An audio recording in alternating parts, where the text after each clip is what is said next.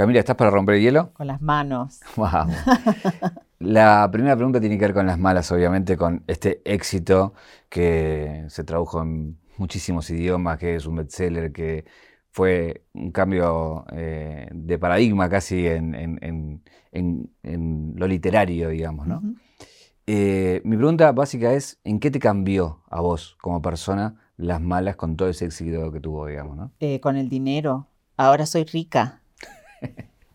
Ahora tengo mucho dinero. Una riqueza eh, eh, sobre una pobreza estructural, además, ¿no? Es decir, eh, como travesti de hace muchos años, soy una travesti empobrecida, que es un trabajo que han hecho muy bien las sociedades y los gobiernos latinoamericanos.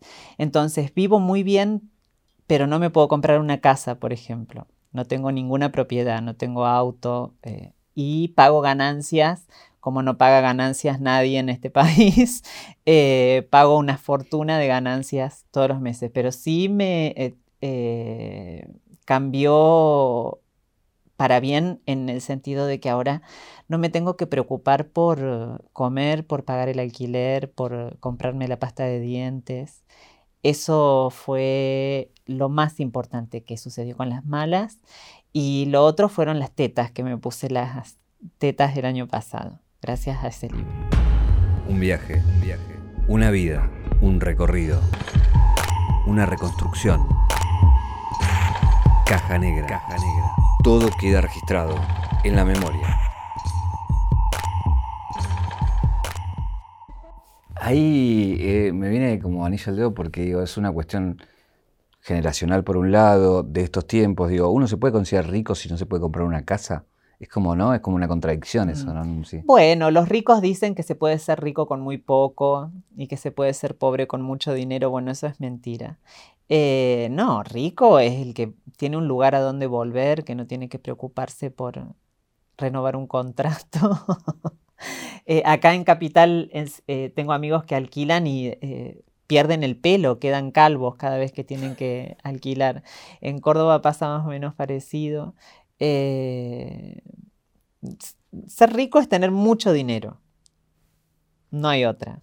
Ahí quería ir también a, cómo te cambia más allá del dinero, digo, en, términos de el prestigio, el reconocimiento, el posicionamiento, gente que te habla, gente que te busca. Digo, me imagino que es un cambio también, digo, importante, ¿no? Eh, pero, pero no es positivo el, eso. En verdad, a mí el reconocimiento, el prestigio y todo eso me vale madre eh, desde hace muchísimo tiempo. Siempre fui una rebelde. Eh, no me interesa gustar o caerle bien a nadie, salvo a los tipos, salvo a los hombres, salvo a mis amantes. Em, después me paso muchas horas de mi vida rechazando invitaciones, diciendo que no eh, a muchísimas eh, propuestas. Em, sí me cambió la manera de pensarme a mí como escritora por las entrevistas que yo tuve que hacer desde que salió el libro hasta ahora. Eh, me obligaron a pensarme a mí como escritora, a tomarme en serio eh, un poco respecto a el trabajo que yo hago como artista, digo como escritora también como actriz, también como inventora de, eh, algunas, de algunos artefactos escénicos en Córdoba sobre todo.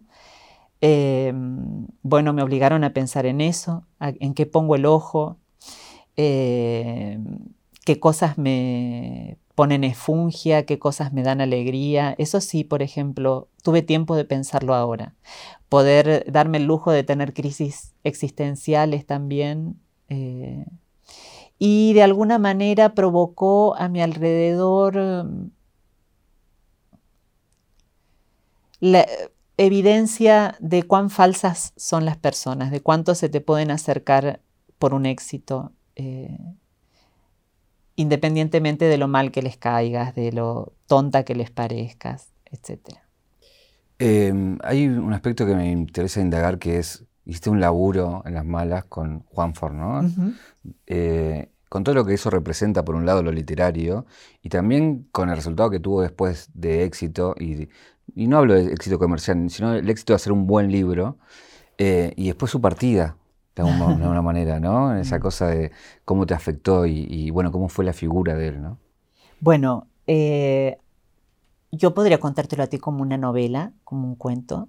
Eh, estábamos en un eh, barcito en Córdoba con Agustín, un pibe con el que hacíamos un espectáculo sobre canciones de Sandro.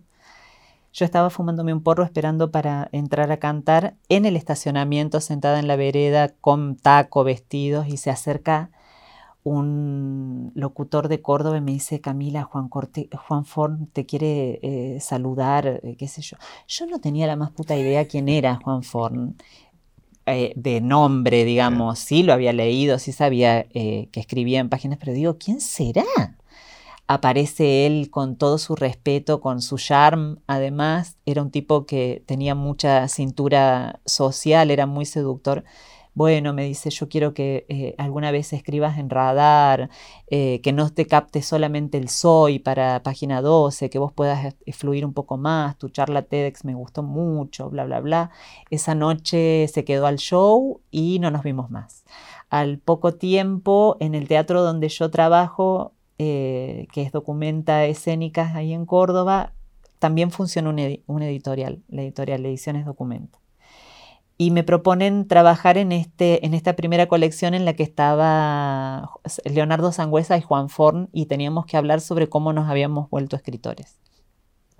Bueno, yo escribí mi libro, él escribió el suyo y en la cumbre en el 2018 nos cruzamos de nuevo eh, y él de alguna manera, queda muy narcisista, muy estúpido eso que voy a decir, pero de alguna manera él se fascinó conmigo él andaba por detrás mío todo el festival.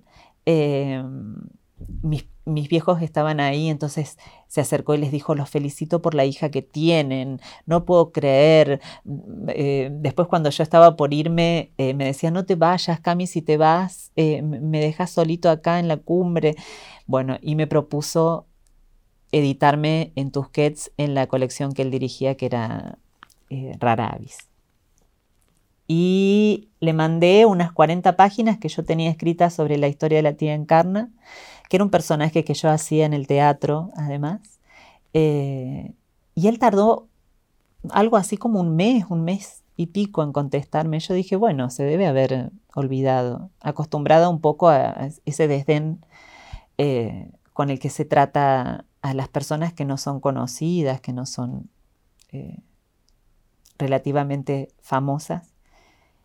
Y me respondió un día y me dijo, yo sabía que vos eras de verdad, así que vamos adelante con este libro. Eh, seguí escribiendo y mandándome a avanzar con la historia, que está muy bien. Y continuamos trabajando. Él era muy trabajador como yo. Yo soy un poco bruta, ¿sabes? Un poco ignorante respecto a muchas cosas de la escritura, pero sí soy muy trabajadora. Entonces, todas las semanas yo recibía sus correcciones enviaba de nuevo lo que había escrito, me devolvía eh, con otras anotaciones y en menos de un año teníamos el libro terminado. Eh, después, hacia el final, cuando él me pasó el prólogo, yo sentí que él estaba conduciendo la lectura a un lugar que a mí me iba a costar lo que me está costando ahora, que es eh, responder todo el tiempo si la tía Encarna existió o no, si lo que pasó pasó de verdad o no, etc. Y le dije que tenía que considerarme en algún momento como escritora, no como un personaje. Eh, no, si vos sos la escritora, vos sos la escritora argentina, bla, bla, bla, bla, bla. Bueno, después presentamos el libro, eh, empezó a ir muy bien y lo que quedó fue WhatsApps que nos mandábamos diciendo, leíste tal cosa, eh, me parece que este libro te puede gustar. Eh, ¿Podés leer este libro que me mandaron porque yo tengo dudas? Me preguntaba, por ejemplo, eh, esta escritora, a ver si te parece que puede salir en Rara Avis también o no. y el último mensaje que recibí de él me felicitaba, no me acuerdo si era por el Madame Figaro o, uno de los premios que se ganó el libro. Eh, y de repente se murió. Eh, yo me divertía mucho además porque él a veces me daba la sensación de que él pensaba que yo me lo quería coger. Eh, entonces todo el tiempo me decía, no, mi novia María. mi novia María, mi novia María. Y yo decía, ¿qué, ¿por qué me dirá todo el tiempo? Me hablas de esta mujer que no sé quién es. Eh, mi novia María eh, piensa tal cosa de vos y digo, debe pensar que me lo quiero garchar, pobre.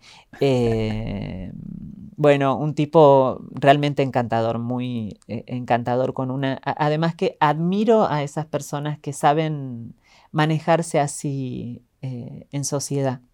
¿Viste? Ahí, ahí, veo como una resistencia tuya en cada cosita que decís, de, como que no sé si lo solemne eso, hay algo de la postura que no te, no, te gusta, digamos, ¿no? Como te gustan las cosas como blanco, negro, o sea, o, por lo menos lo que se ve, ¿no? Em, bueno, soy bastante solemne, me tomo las cosas muy en serio también, ¿eh? eh cuando estoy haciendo una obra de teatro ensayo todos los días. Eh, para escribir soy igual de metódica, eh, soy muy buena alumna, muy disciplinada, eh, entreno todos los días, salgo a correr todos los días, le presto atención a mi alimentación, me tomo muy en serio la tristeza, me tomo muy en serio el sufrimiento, eh, respeto mucho el sufrimiento también, pero no puedo, no me sale fingir algunas cosas ayer nos acordábamos con un amigo en México, habíamos estado en un festival y, eh, de cine, en el Festival de Cine de Guadalajara. Y se nos había pegado un pesado que yo no sé de dónde había salido y habíamos quedado en que no íbamos a comer comida mexicana esa noche porque no dábamos más de picantes. Eh, y él nos dijo, no, vamos a ir a comer a un lugar que les va a encantar, qué sé yo. Y yo le dije, mirá que a mí no me gusta la comida mexicana, que ahora me lavo la boca con la bandina al decirlo, pero en ese momento estaba tosigada de picante. Me dice, no, no, no, vamos a comer muy bien. Llegamos y nos recibieron unos mariachis.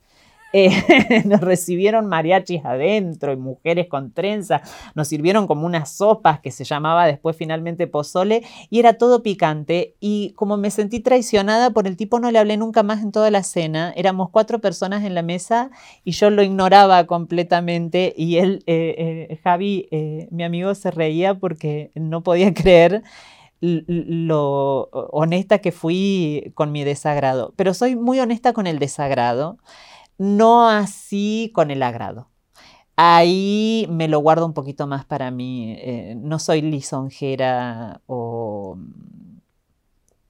afectuosa con las personas gratuitamente o livianamente. Ahí sí soy un poco más de fingir indiferencia. Para aquellos que no, leyeron las malas, em, bueno, para situar, un, es un, parque donde está la zona roja, donde la protagonista tiene un grupo de amigas, aparece un bebé y bueno, y todo lo que te viene y no quiero spoilear más. Pero mm, esto es un poco la descripción, esto es descriptivo. Mi pregunta es, ¿cuál fue tu búsqueda? Eh, en, un, momento te escuché decir como había mucho de magia, o de magia negra, o de, velar algunos misterios de la noche. ¿Qué, qué, qué fue la búsqueda que, que encaraste ahí, digamos, no? Bueno, como no salí a explorar nada, en verdad eh, tenía esa pequeña historia de la tía Encarna que había surgido de la leyenda de la difunta Correa, que era la incógnita sobre qué pasó con su hijo. Eh, yo hacía rato que ya venía diciendo esto de que se lo habían encontrado las travestis del Parque Sarmiento y finalmente cerró la historia con la tía Encarna y ese bebé, el brillo de los ojos. Hay una cosa ahí con la difunta, ¿no? Con una historia de tu papá también y la difunta Correa. Eh, bueno, como búsqueda, en verdad solo era la historia de la tía Encarna encontrándose al hijo de la difunta Correa después de 200 años, 200 y pico de años. Em, por supuesto, nunca sé qué voy a escribir, digo, me siento ahí en la computadora y eso se puede ir para cualquier lado. Después mis editores sufren, mis editoras lloran lágrimas de sangre porque dicen, ¿qué tiempo verbal es este? ¿Qué, ¿De qué es esto? Em, pero sí había uno de los pocos intereses que tenía, no sé si... Eh, decir, bueno, intención, pero sí un interés. Era el poder eh, hablar de las travestis en términos más espirituales, si se quiere. Poder eh, hablar, por ejemplo, la religión umbanda es una de las religiones que más adeptas travestis tiene, eh, que más practicantes tiene, porque es supongo que una de las pocas que, nos soporta. Eh, entonces me llamaba mucho la atención ese contacto con lo mágico. Eh, vengo de una familia además creyente, no creyente eh, cristiana, sino creyente en determinadas cosas como clavar cuchillos en la tierra para que pare la lluvia, hacer cruces de ceniza, poner los santos de espaldas cuando se pierde algo. eso sí me interesa eh, y me interesaba muchísimo en las malas escribirlo. Después me interesaba también eh, esta cosa de los vacíos que iban quedando. Después en la edición un poco se perdió eso, pero esos pequeños vacíos que quedaban, que eran como elipsis en la misma historia respecto a cómo sucedían eh, los derroteros de estas travestis que están en la novela, por una cosa que había escuchado decir a Claudia Rodríguez, que es una escritora travesti chilena, ella decía que las travestis confundimos los tiempos verbales, eh, porque el, tiempo para nosotras sí corría de otra manera. Eh, envejecíamos mucho más rápido, eh, dormíamos de día, trabajábamos de noche, a veces se hacía dinero en dos clientes llenabas de dinero una cartera y a veces podías llegar a estar toda una semana sin llevarte a nadie a un hotel o a tu casa o donde sea. Entonces, esas cosas sí me interesaban mucho.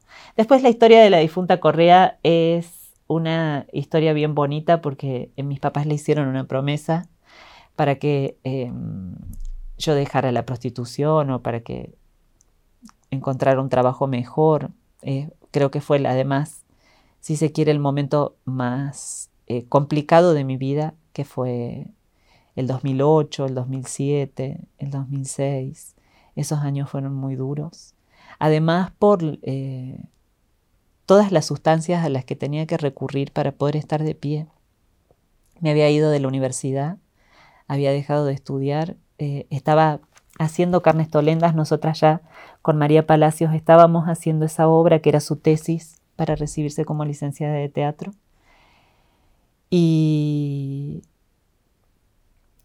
yo supongo que por impotencia, porque no sabían cómo eh, ayudarme, fueron a la difunta Correa.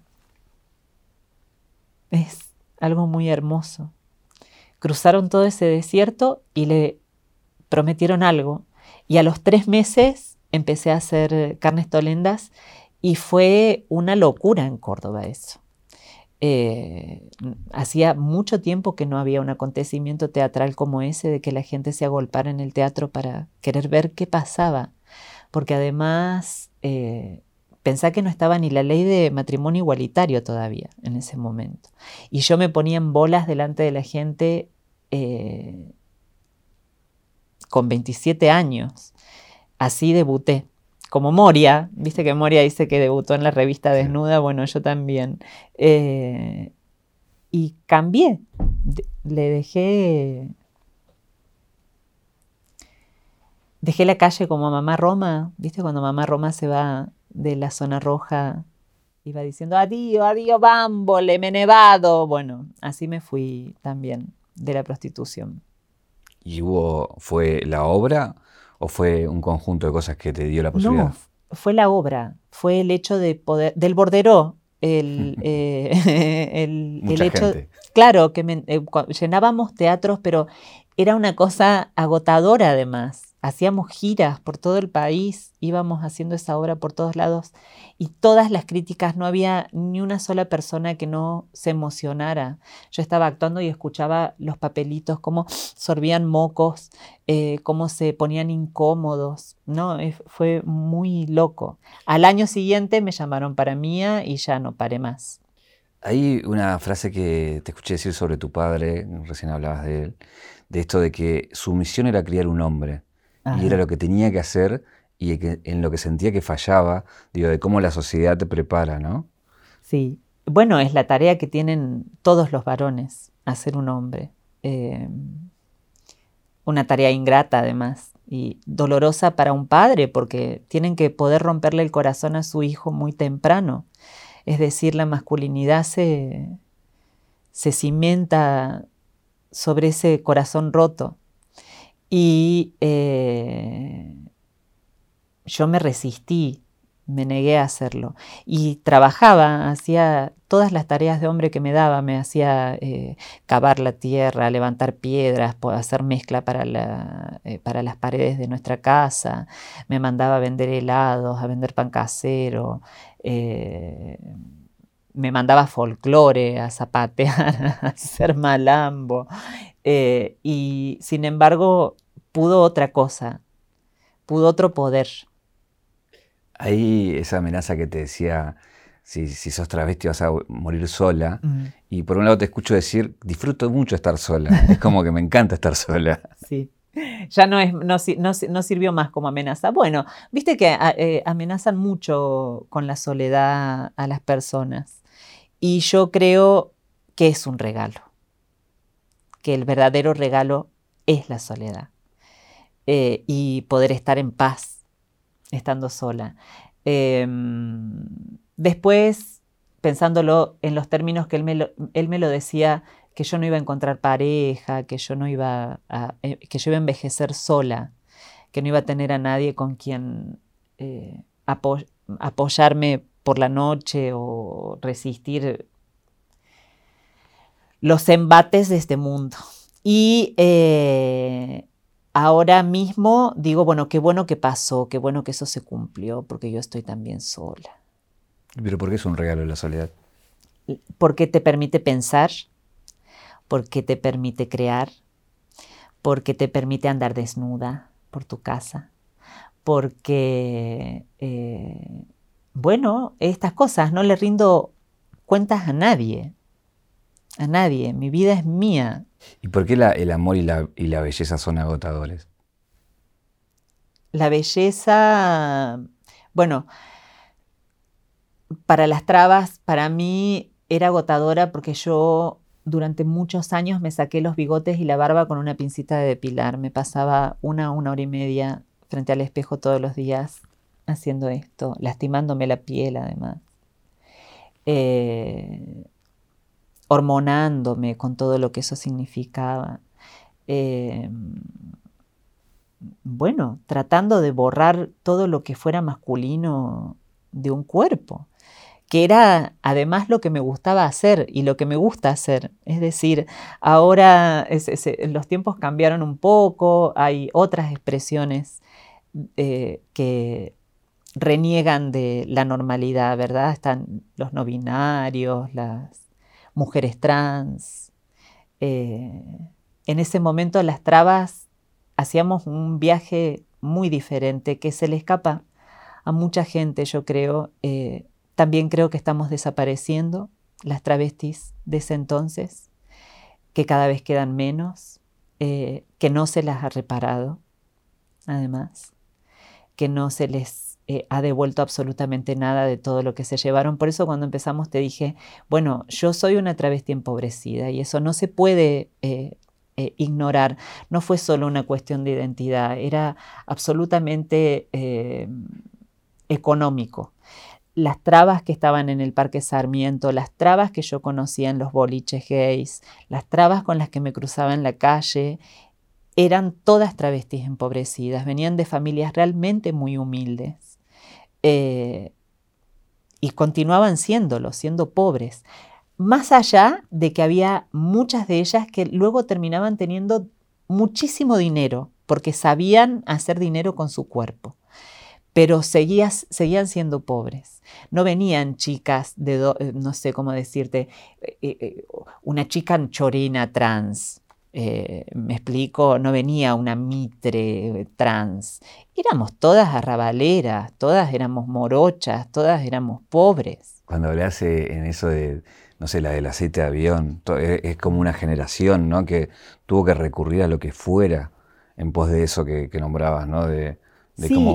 Y era una condición, eh, eh, una condición básica que el mundo fuera hostil para que nosotras existiéramos. Eh, no. Ahora es distinto. Por eso digo que estamos desapareciendo. Existen otras expresiones. Son chicas trans, mujeres trans, travestis trans, eh, pero trabas éramos de otra calaña. Teníamos la piel gruesa, no sé si viste una obra que se hacía acá, que era bárbara, una obra que se llamaba Viejo Solo y Puto. No la vi. De Sergio. Ay, no me voy a acordar ahora el apellido. Bueno, era bárbara la obra, una obra que además viajó por todo el mundo. Y en un momento, uno de los chongos de, una de las trabas que estaba ahí decía: Esta y le hacía así, tiene carne de foca, la pones en bolas en el, eh, en la, bajo la helada y no se enferma. Y éramos eso, por eso todas las, eh, todo eso que la gente advierte como realismo mágico, como magia, como eh, espiritualidad en las malas, no es más que lo que yo vi siendo pendeja, teniendo 18 años. Eh, la imagen más importante que tengo es de ver a una travesti trepándose por un álamo con los tacos puestos porque venía la policía como una pantera, como un gato, fue eh, en un segundo, hizo eso, se subió y se escondió entre las ramas. Eh, eso vi con 18 años. No me hablaste del amor, te dije la belleza del amor. Ah, y el amor es agotador porque los hombres, al menos yo que soy muy paqui, yo que soy muy heterosexual, eh, los hombres son muy pelotudos, con las trabas sobre todo con las trabas más todavía. Ahora que hemos empezado a, estar un poco más en, la boca de todos y que bueno, un poco estamos de moda y la visibilidad, entonces arman un elenco y siempre tienen a dos chiquias trans paradas como muebles, pero las tienen. Eh, bueno, ellos coquetean con el peligro, es como acercar la mano al fueguito un rato para sentir calor y después salen corriendo. Eh, a mí me pasa mucho también esto de, ay, bueno, esa admiración que es como un poco erótica, como que se calientan, pero, pero no me garchan.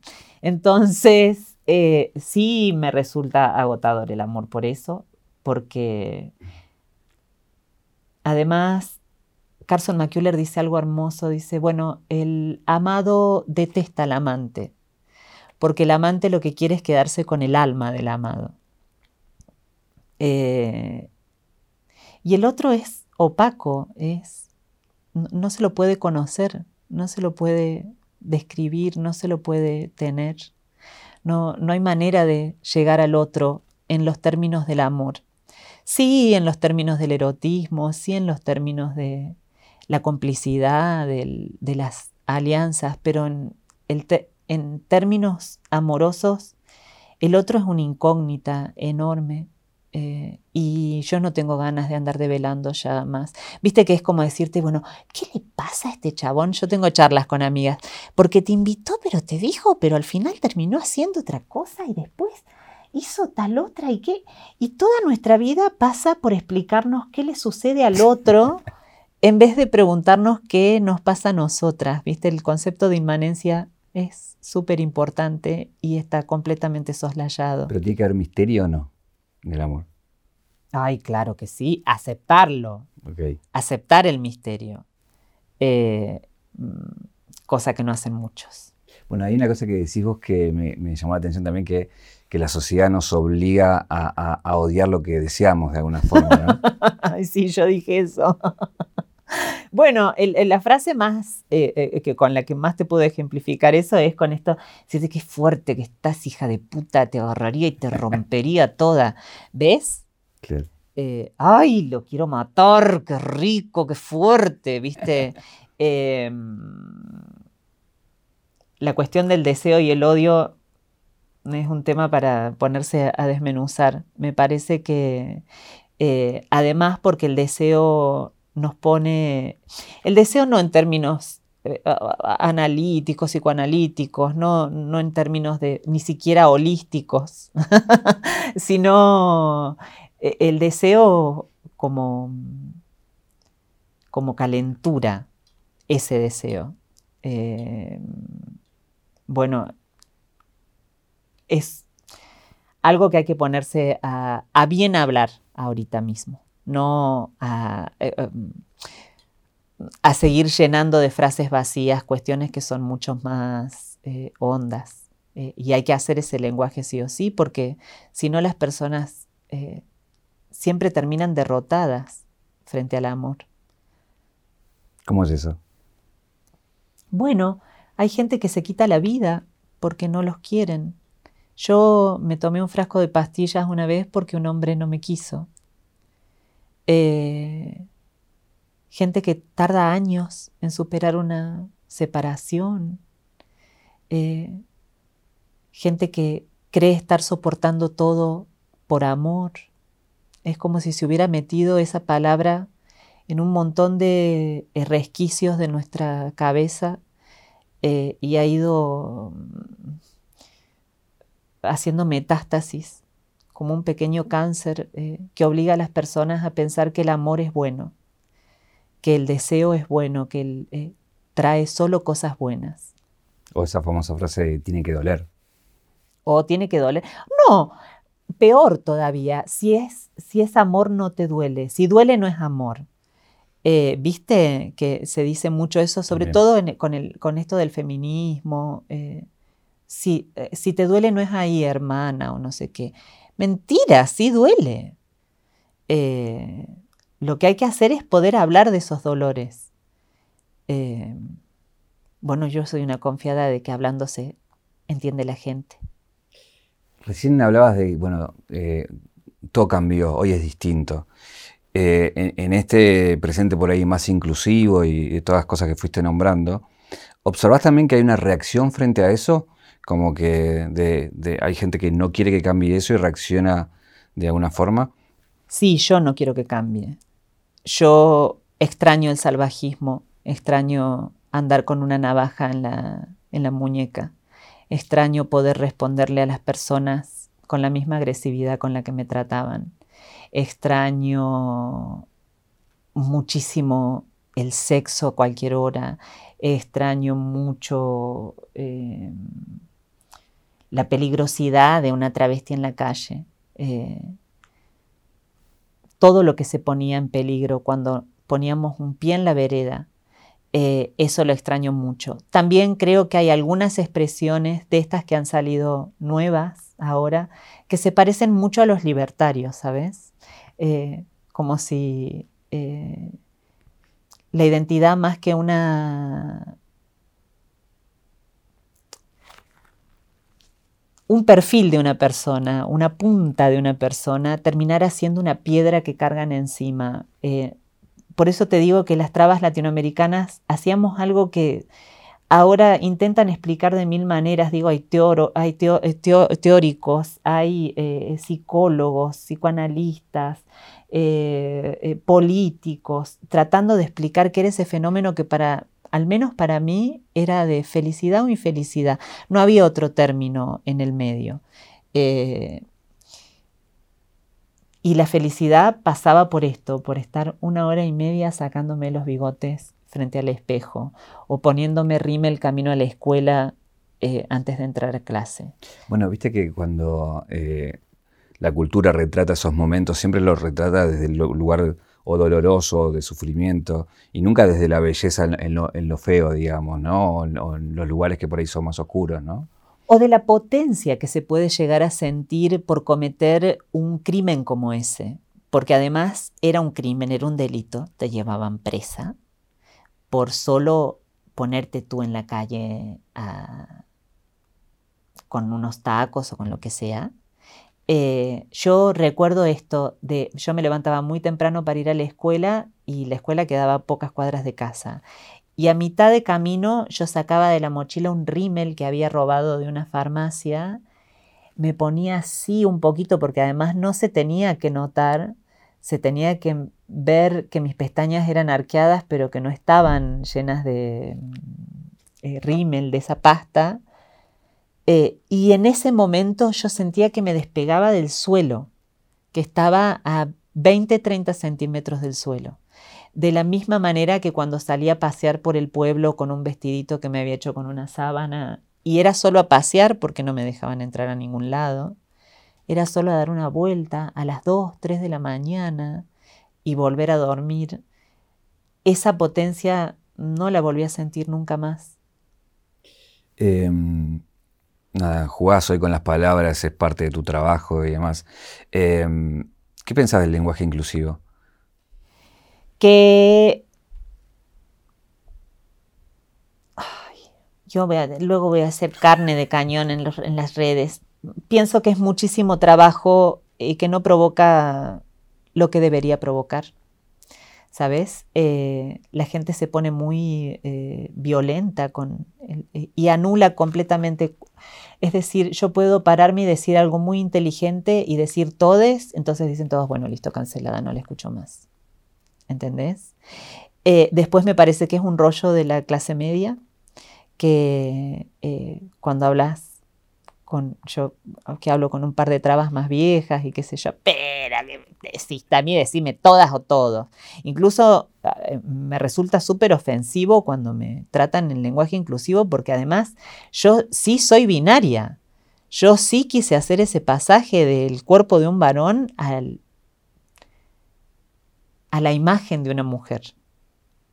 Entonces, eh, bueno, de todas maneras sí me resultó interesante como práctica lingüística, es decir, tenía que pensar, ¿no? Antes de hablar tenía que decir, bueno, a ver cómo es, todes, ¿para qué se aplica para las personas? No se puede decirle un objeto, eh, esta, esta mesa es negre, ¿Entendés? Bueno, todas esas cosas me sirvieron. Incluso mi papá se lo preguntaba en algunos momentos, decir, a ver, ¿cuándo se usa todes? ¿Cuándo se usa todos? ¿Cuándo es todas? Ahora yo digo todas. Ahora yo hablo solo en femenino cuando hablo en plural. Eh, bueno, también porque los signos siempre se cristalizan, ¿viste? Entonces, si no se traicionan, eso forma parte de una antigüedad, de una eh, cosa vetusta, ya que perime, eh, ¿no? Recién hablabas de una cosa que me van a hacer carne de cañón en las redes. y te he escuchado decir esto de ser, de estar en la piedra, ¿no? De que te pasen por la piedra. ¿Cómo es ese concepto? Lo veo más con Jimena Barón eh, o, con Flor Peña, lo veo mucho. Esta cosa de que las ponen inmediatamente al servicio de la crueldad. Eh, dijo, ay, ya, y empiezan en las redes a decir. Eh, hay gente que la pasa muy mal por eso. Hay gente que realmente sufre por esas cosas. y es la, la, nueva forma de ser crueles que tienen. Bueno, antes las conducían por un camino hasta una hoguera y las tiraban a las brasas o las azotaban o las apedreaban. Hoy las agarran en las redes, eh, las agarran los programas de chimentos, entonces descuartizan a alguien eh, frente a los ojos de todo el mundo y todo el mundo tiene morbo además al ver que están cometiendo eh, una matanza como esa. Y casi siempre es sobre el cuerpo de una mujer, sobre el cuerpo de una traba, sobre el cuerpo de un homosexual rara vez se las agarran con, eh, digamos, bueno, ahora mismo con nuestro presidente y nuestra vicepresidenta. Parece que todo lo que está mal hecho de este gobierno es culpa de una mujer y no de los 70 huevones que están al lado. ¿Me explico? Entonces, eh, sigue habiendo un problema allí de machismo muy peligroso, porque además em, quien comete un acto de crueldad con una mujer, inmediatamente después lo comete con un niño. Es como con cualquier identidad feminizada y las infancias son bastante mujeres, bastante femeninas. Eh, bueno, agarran a todo lo que no sea hombre y lo rompen. Eh, ¿Por qué estás cansada y enojada? enojada porque el Cabify se fue. Eh, me dejó como una tarada transpirando bajo el barbijo. Pero no estoy hablando sobre algo puntual, no, sobre lo general. Ah, voy a eso. Estoy enojada también por una especie de desprecio sobre esto que te dije antes, sobre la opacidad del otro, sobre el cuerpo del otro, sobre lo que el otro es, ¿no? Eh, está todo puesto acá, la patria es el otro, eh, eh, los pobres, las pobres también las pobres abortan, hay que ser buena, hay que salvar las dos vidas, hay que, con mis hijos no te metas, bla, bla, bla. Y nadie piensa que esas criaturas también pueden pensar, que las pobres también pueden decidir, que las trabas también pueden eh, decidir. Eh, eso es muy violento y nunca me banqué un matón. Jamás, ni a mi viejo, que era un gran matón en la familia, ni a mis hermanos, ni a mis compañeros de escuela, ni a ningún matón que se me acercara y me dijera, vos tenés que hacer esto porque esto es así y no hay otra alternativa al respecto no me lo fumo a eso. Eh, eso sí me enoja muchísimo, de pensar que con, la, eh, con frases vacías, eh, ya de contenido, de tanto repetirlas, puede dársele la importancia que se le tiene que dar a un cuerpo. Em, hay una frase que, que te escuché decir que habla sobre la muerte y que, refiriéndote a lo, mexicano más que, nada, que, tiene que ver que, la muerte también puede tener belleza, que la muerte también puede ser festiva.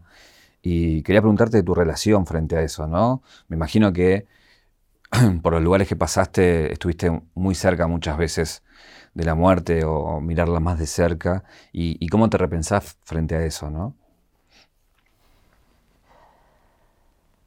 Bueno, ves, yo estos temas sí me los tomo en serio. Em, creo de todas maneras que mi acercamiento, mi coqueteo, el sentir que anda por acá dando vueltas alrededor de todos nosotros y en cualquier momento hace y nos lleva, eh, nunca estuve tan cerca de la muerte como puede haberlo estado una travesti en un centro de detención clandestino en la dictadura. O detenida en la democracia que todo el mundo festeja en los 80, en los 90, en el 2000. Eh, hay muertes mucho más eh, terribles, mucho más peligrosas. Em, la muerte de los niños por hambre, la muerte de el genocidio indio, lo que han hecho con los indígenas en este país, esas muertes sí son terribles. Pero bueno, también yo quería ir hacia repensarte vos frente a, la muerte, digo, porque digo, mencionaste un hecho, imagino que sos una mina pensante que todo el tiempo también debes pensar, porque todos pensamos en nuestra propia muerte también, digamos, ¿no? O la de los seres queridos, por lo menos. Bueno, sí, yo pienso bastante en eso. Eh, eh, durante mucho tiempo fui muy hipocondríaca, además, hasta que empecé a hacer análisis, hasta que me empecé a analizar con una gran analista a la que yo le dedico el, libro, Las Malas. Eh, y hacía muy bien en pensar en la muerte porque nos vamos a morir todos. igual sí me gustaría que quede claro esto. Siempre las travestis ahora de veintipico dicen, ay, la muerte siempre está alrededor nuestro, bla, bla, bla. No, no está alrededor de nadie como lo estuvo para las viejas, eh, para las trabas del archivo de la memoria trans, por ejemplo. Yo eh, leo el libro ese precioso que sacaron y Luisa Paz cuenta, ella dice que estaban en Panamericana y que para escapar de la policía cruzaban con el tráfico andando. Se iban metiendo así en los autos para cruzar del otro lado para que no las agarre la policía y en el medio le quedaba alguna siempre a la noche. Entonces digo, bueno, eso era la muerte, eso era eh, la muerte. Y luego está el concepto de la muerte en vida, de estar muertos en vida. Yo vengo aquí a Buenos Aires y yo tengo la sensación de que hay mucha gente que está muerta, de que están caminando como zombies por la calle. Y veo jóvenes eh, que se han alejado de cualquier expresión vital, ¿sabes? Eh, esas muertes son muy peligrosas. Yo a veces me he sentido así cuando me han dejado de querer, cuando he sentido que ese amor que ah, me lo extraían, sabes que yo lo tenía conmigo y de repente me lo sacaban y ya no lo tenía más. Lo siento a veces cuando estoy alineada en el trabajo, es decir, eh, cuando estoy sobrepasada de, trabajo. Yo creo que el trabajo también es una forma de morirse, es un invento de mierda. Eh, todos podríamos estar ahora en una playa o, comiendo frutos, ¿sabes? Cantando y pasándola muy bien. Esa es una puerta que se cierra, oye. Vamos a decir algo, hay un ruido que estamos... Hay un ruido, señora, señor, señore, que nunca, Que nunca pasó y ahora, de que hablamos, cada tanto aparece. Porque yo mencioné a la difunta Correa y él dice que tiene algo que ver y yo creo que sí. es que yo creo que vas a estar de acuerdo. eh, bueno, ¿te pasó alguna vez así de cosas que tienen que ver con... Todas, miles. En, la pensión donde vivía había muerto una chica de SIDA. Y a la mañana me levantaba y veía sentada una chica mirándome dormir. Una tarde fue una amiga y dijo, por favor, eh, tienes que irte tú de esta casa, ya está, eh, asustas a mi amiga, bla, bla, bla. Sopló el viento, así como en una película Sopló el viento y nunca más yo vi esa mujer allí eh, parada mirándome. Eh, bueno, en mi familia está el caso del hijo del tío Cayetano que hacía pactos con el diablo. Eh, Sabes, hace poco una situación desafortunada con una prima mía, mi prima más querida además, que somos casi de la misma generación, bueno, un problema que tuvo ella con su hija. Y mi tía Rosa, que es mi tía más querida además, la, llamó a mi madre y le dijo, le dio la noticia de lo que había sucedido y le dijo, tú sabes, como nosotras somos indias, yo lo supe durante todo el día. Ay, yo dije, qué fuerte. Eso es eh, también tener conciencia de que los cuerpos no terminan aquí ni allí, que tenemos una conexión enorme con el resto del planeta. Y como el planeta está enfermo, como el planeta está mal, nosotros también lo estamos. Eh, que escribís con el cuerpo. ¿Cómo es eso? Eh, en principio, porque tengo que poder reconocerlo todo, ¿sabes? Cuando yo lo estoy escribiendo. No, no, podría hablar nunca de una ciudad que yo no conozco, suponte, o de un sentimiento que yo no conozco, o elogiar cosas que no me gusten en serio, ¿sabes? Eh, entonces yo entiendo que primero lo tengo que reconocer con el cuerpo. Luego está el hecho de sentir mucho dolor de espalda por estar tantas horas sentada en la computadora, en las articulaciones, en las manos. Em, el cansancio. Dicen, mi papá decía que yo era lomo virgen, que yo tenía el lomo virgen porque no trabajaba haciendo cosas eh, pesadas, fuertes, que impliquen mucha fuerza.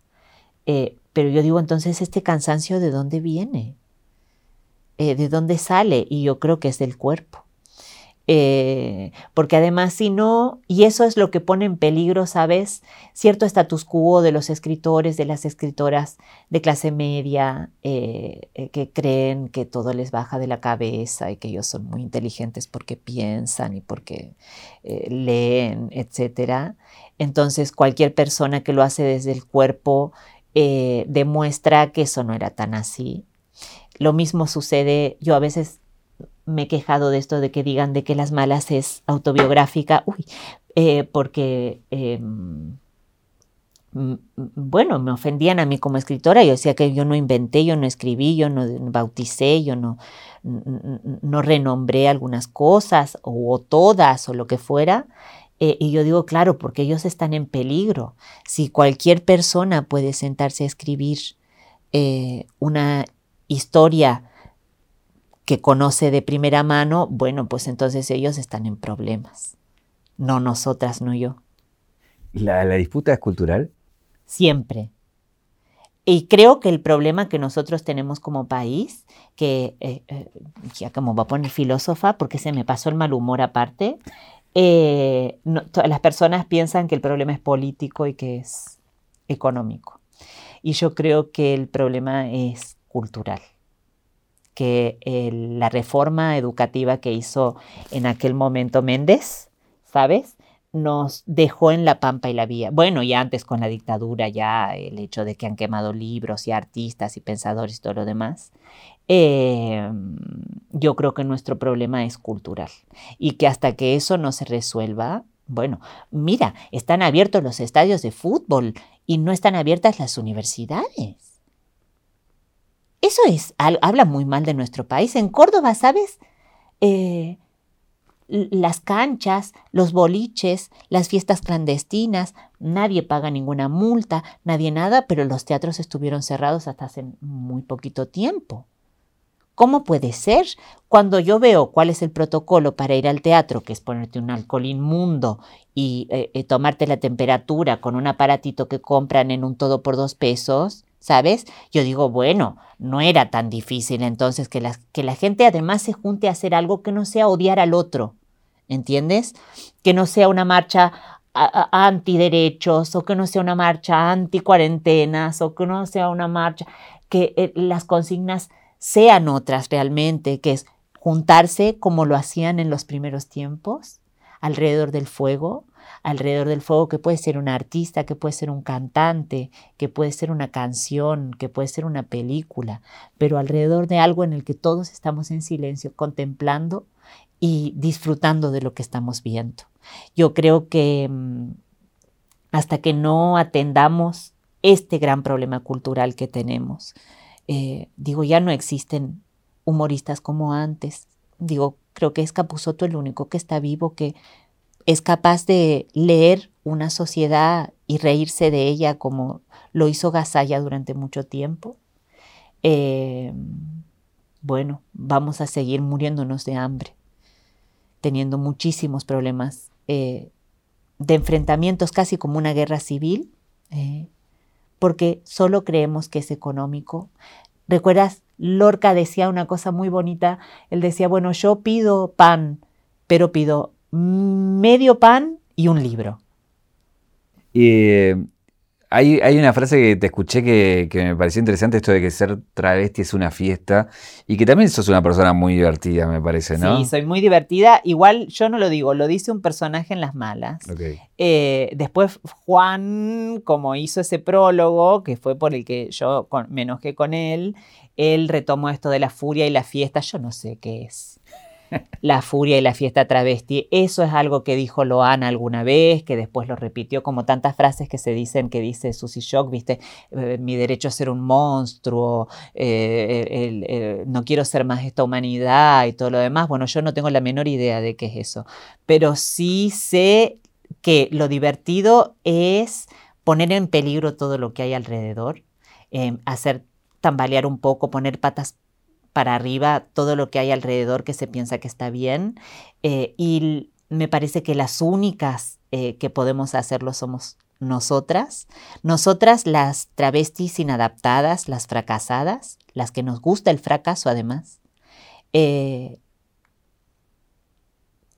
podemos hacer que las personas se incomoden con nuestras piernas, con nuestras tetas, ¿sabes?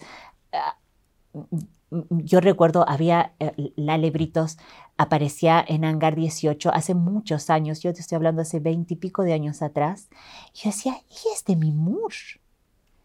¿De dónde salió este, este, este esta especie de eh, animal mitológico? Era una cosa, una aparición.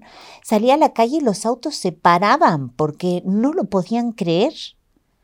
A veces a mí me pasa, y eso que no estoy tan buena como ella, pero digo, bueno, algo que se pone en peligro es algo muy divertido.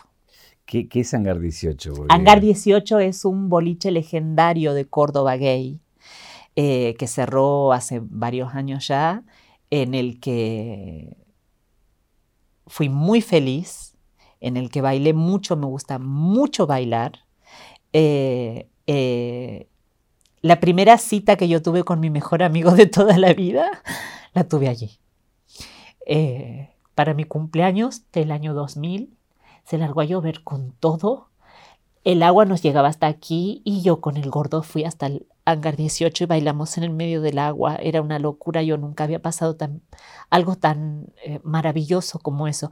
También es cierto que la felicidad pasada siempre parece más grande, siempre parece más entrañable, pero ese lugar fue muy importante, sobre todo en una ciudad donde el Opus Dei eh, manda, una ciudad donde eh, hasta el, eh, es decir, todavía están pidiendo amparos en contra de la IBE, ¿sabes? Existía ese lugar y allí íbamos todas. Había otros, también estaba la Piaf, también. Reivindico que te emociones con un boliche, con un Sí, porque no son los lugares, no son las ciudades, no son los países, no son las familias, son las personas. Lo que hace que una sea feliz o infeliz. Es decir, no es la patria, es alguien. Son tus padres, son tus amigos, son las personas que te hacen sonreír. Esas son las que importan, no los lugares. No, es decir, por ejemplo, la universidad fue otro momento importante para mí. Yo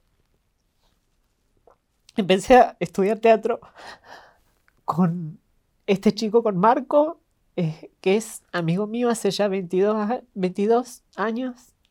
Eh, y yo llegué de, un, de una región donde era maltratada, ¿sabes? Eh, en la Universidad en la Facultad de Comunicación Social eh, yo tenía mi nombre de varón, por más que yo estuviera vestida como chica, eh, en la calle, en la pensión, incluso las otras mujeres que vivían allí me perseguían constantemente. Y yo dije, teatro, y alguien me dijo, ¿cómo es tu nombre de verdad? Si yo lo pongo aquí, ya no tenemos que estarte diciendo tu nombre de varón, ¿entiendes? Eh, eso que hizo una persona, no una institución. Alguien se acercó y hizo eso. Bueno, es tan importante. Por eso me enoja muchísimo que no se considere al otro eh, en toda su dimensión eh, y dar por sentado que los demás eh, son iguales a uno y que todos estamos pasando por lo mismo y que bla, bla, bla. Bueno, yo me conmuevo porque eh, yo no estaría aquí de no haber sido por esas personas. Eh, mucha gente se va a preguntar por qué hablas como mexicana y quiero que lo digas para que nadie más lo pregunte y vos tengas la posibilidad de explicarles. Bueno, yo hablo como mexicana porque se me pega la chingada gana. tengo la caja negra que tengo un objeto que es esto, que es un espejo. No para que lo uses, sino, no sé si te sirve, lo querés usar, usalo. Pero eh, después de todo este recorrido que hicimos, es, preguntarte eso, ¿qué, ves ahora? Ay, yo veo una mujer guapísima. ¿Tú alguna vez te imaginaste que ibas a estar sentada? Y eso que tú has tenido aquí a, la Alberta Fernández, que es una mujer muy guapa, pero tan guapa. Tan guapa no. Eh, los espejos, mira, Batato decía que no había nada mejor que enamorarse de uno mismo, que el amor por los espejos, porque no existían rivales. y tengo un regalo para hacerte que es este, lo puedes abrir. A ver. Que es de 0800 Don Roach. ¡Ay! Me han regalado un anillo. Ahora yo estoy comprometido, me he comprometido con ustedes. ¡Ay, qué belleza! Y quería preguntarte si, si vamos a la caja negra de tu vida, ¿Cuál es el clic que te convierte en Camila?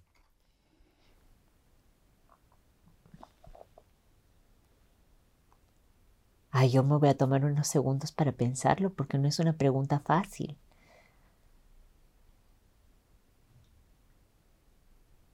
Yo te diría que el sufrimiento.